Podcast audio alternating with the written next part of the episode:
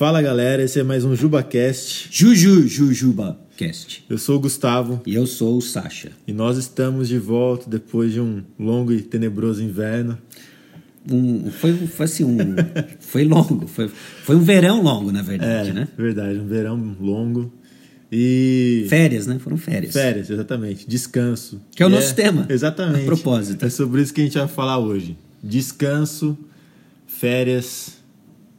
Será que crente pode descansar?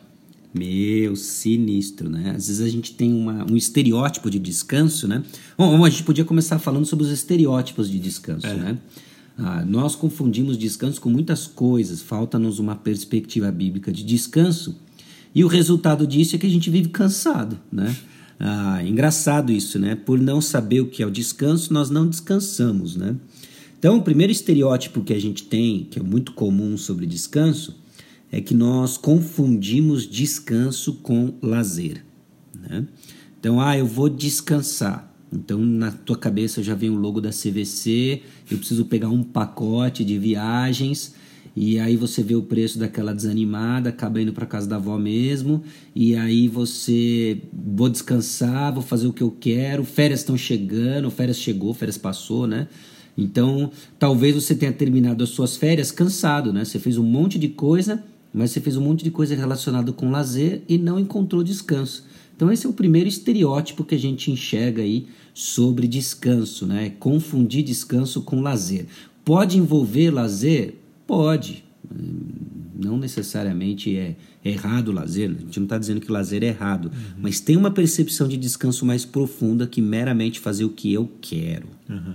E aí entra até a questão assim de é, o uso excessivo que a gente faz de equipamentos eletrônicos, eu acho, nesse sentido, né? Misericórdia. Ah, vou descansar, vou ficar no computador, mexendo no Facebook, ou vendo vídeo no YouTube, ou vou ficar jogando videogame, ou vou ficar assistindo televisão. Ou ouvindo podcasts. Não, podcast pode.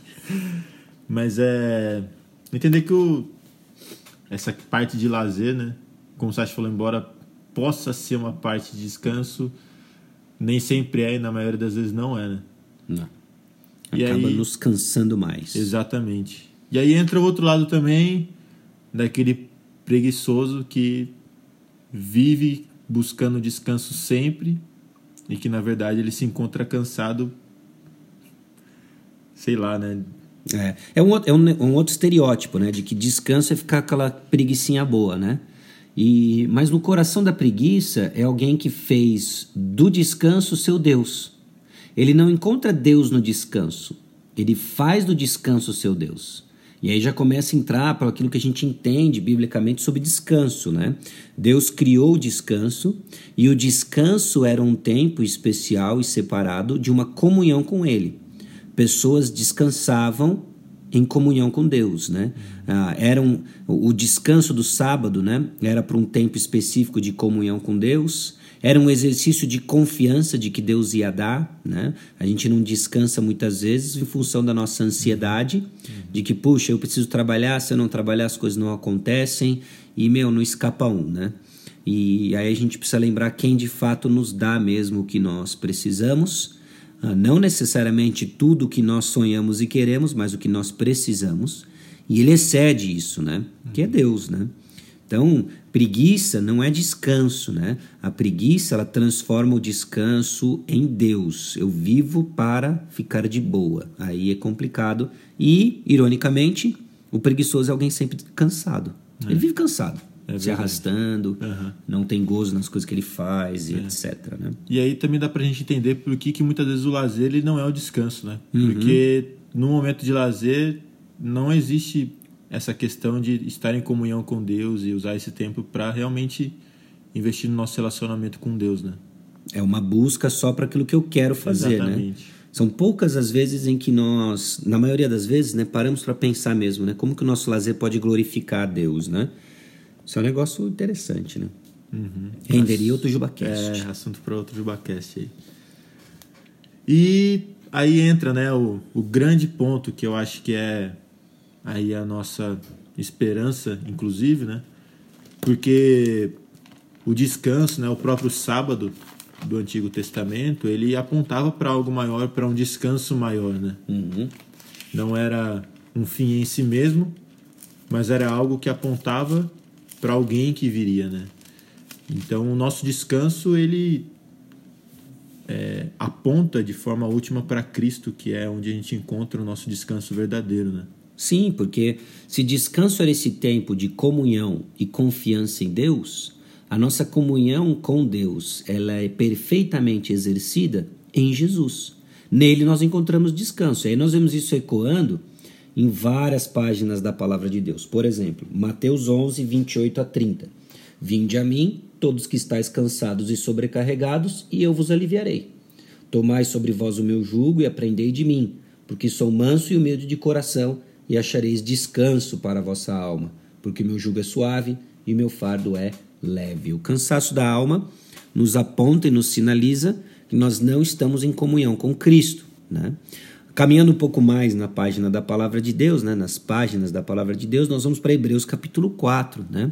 E lá o autor de Hebreus ele é claro, né? Cristo é o sábado, né? Cristo é o descanso. Né?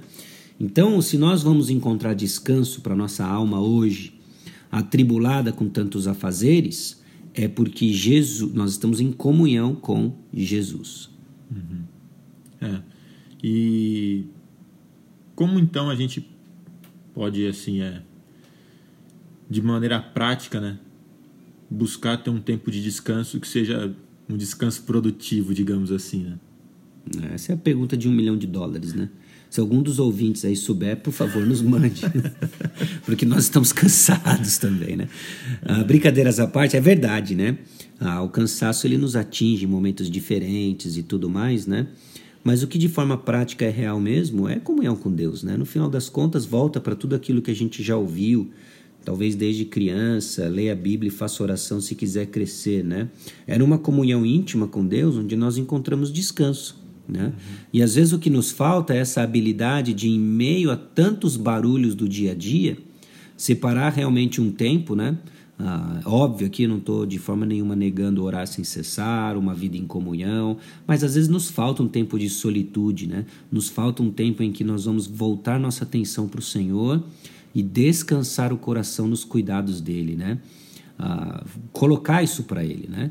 Então a, a, Bíblia grita isso de Gênesis Apocalipse, né? De colocar diante de Deus nossas ansiedades, conhecer quem Cristo é. Quanto mais eu conheço Jesus Cristo, mais eu sei de sua capacidade de cuidar, de reverter situações que nos cansam, ah, de reverter aquilo que nos anseia e que drena a vitalidade da nossa alma.